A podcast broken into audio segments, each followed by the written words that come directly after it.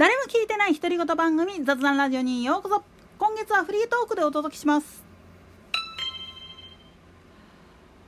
まあ昨日で閉会してしまった臨時国会なんだけれどもテレビ見てるとね批判多いね。でもね批判する相手間違ってるよ。野党がまともにね今回の感染症対策の審議をしようとしねえから閉じちゃったっていう裏があるっていうことに気づかないとダメだわ。なんでやねん。つうのもここに来てまた桜がとか森影がとかなんか秋田フーズがとかっていう話が出てきてますけどそれ直接国民の生活喫緊の課題と直結してます？これはねあのいかなる政治でも同じことが言えるんですよね。政治家の不正は確かに正さなきゃいけないがその前にまずやらなきゃいけないことっていうのはいくらでもあるんですよね。結局民の命をまあ言ってみれば人質にした状態で駆け引きやってる政治をやってる祭りごとをやってるっていう時点でもうそれは与党であろうが野党であろうが敵でしかないんですよね。民にとって。邪魔でしかない。今何すべきっていうことにちゃんと気づいて行動している人であれば与党野党関係なく支持されます。なんで前政権がむっちゃ支持されたかって言ったらそこだったんですよね。まずその疑惑云々っていうことで揺らぐ部分は多少なりともあったとしてもひっくり返ったことを言ってしまうとそれ以上のものをやってきてくれてるからみんな目つむってたんです。これでけしからんとかって言ってギャーギャー騒いでる人たちのどんだけみっともなさよ。自分たちの正義を掲げるんであんならばその前にまずやらなきゃいけないことっていうのがあります。それこそ本当に筋道です。根回しっていうのも必要かもしれないけれどもそれ以上に大事なことっていうのは今何をするべきっていう時を見定めるっていうその心眼力っていうかそういったものが必要になってくるんですよね。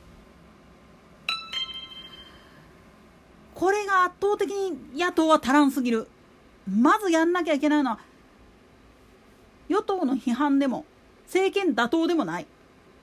民を救済するためにどうすればいいかという妙案を提示していくこと。それで与党と競う。これだったら分かります。でもその前にこいつ潰さなあかんあいつ潰さなあかんっていうふうなことにとらわれていたら誰も支持してくれません。それこそ本当に日蓮仏法の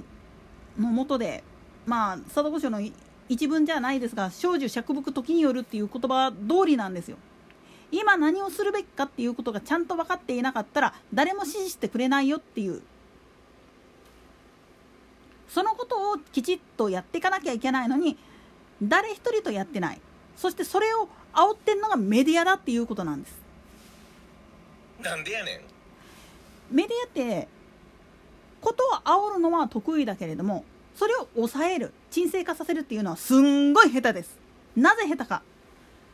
商売にならないからです。沈静化しちゃったら。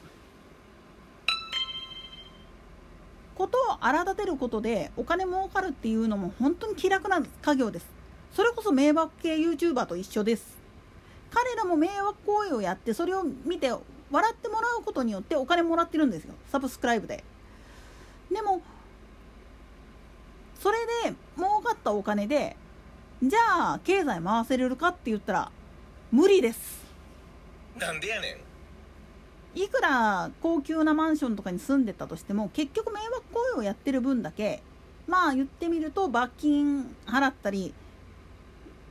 裁判所の方からやってくる督促状とかの支払いに追われることになるからです。これは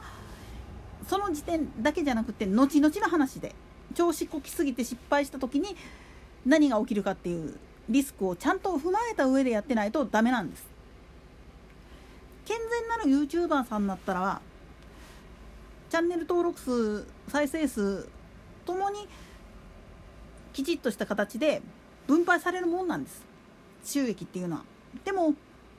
そうじゃない場合は必ずどっかで歪みが出てきて最終的にはそれが元でご破産ってなってしまう可能性っていうのは出てくるわけなんですよね。これと同じで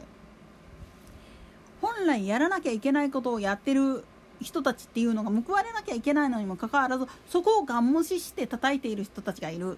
でその人たちらの声が大きいもんだから人っていうのはつられてしまうんですよね。じゃあこれをどうやって防いだらいいか。まあここで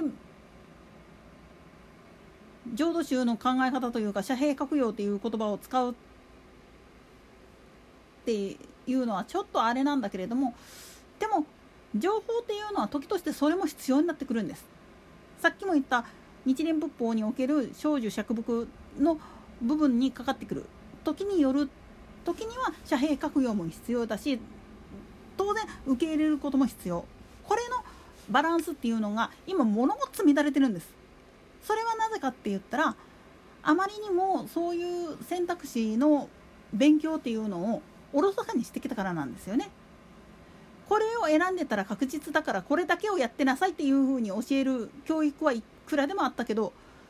そっから枝葉を伸ばしてっていう部分が全部そぎ落とされてるんですよね。無駄という名のもとにおいて。でもこの無駄こそが実はいろんな意味での回避策であったり対応策応用編であったりそういうものになるここを教えようと思った時に必要なことって何？それは結局実体験プラス未来を見据えるっていう考え方なんです。今自分の手元にあるものだけで全部できるんであるならばそれに越したことはない。けど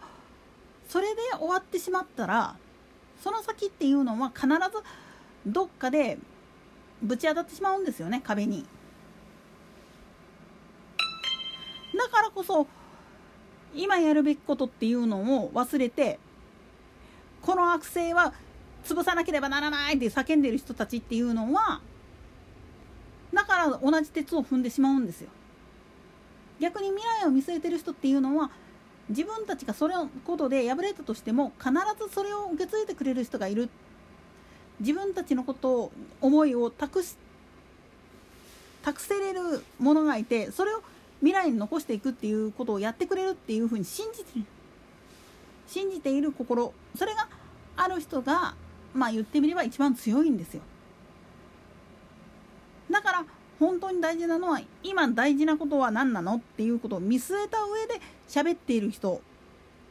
そういう人は与党であれや野党であれ関係なく私たちの味方になります。その真逆はもう敵です。排除しても構わないんです。そんなのは。といったところで今回はここまで。それでは次回の更新までごきげんよう。